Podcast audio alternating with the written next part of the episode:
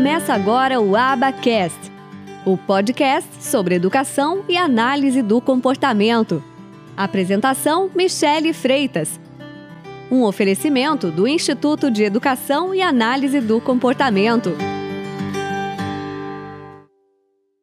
Existem violações no Código de Defesa do Consumidor que são violações muito praticadas, inclusive por alguns analistas do comportamento.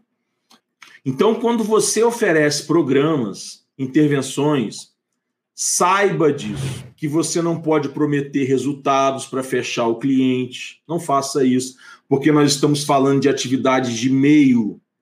Não tem como você garantir que aquela criança vai falar, não tem como você garantir que aquela criança vai aprender divisão. Quando você só aceita o paciente, só induz o seu cliente a entender, a acreditar que o resultado do sucesso daquela criança é só com o profissional da sua clínica, é só com o seu amiguinho, com o seu parceirinho, aí você está violando o Código de Defesa do Consumidor, lamento te informar.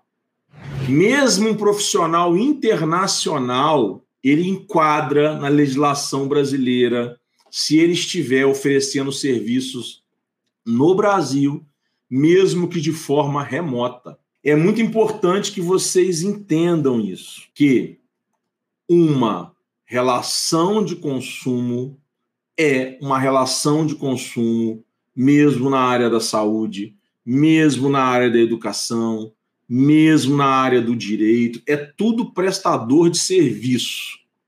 Para o Código de Defesa do Consumidor, não tem doutor, não tem analista do comportamento, não tem médico, é tudo prestador de serviço.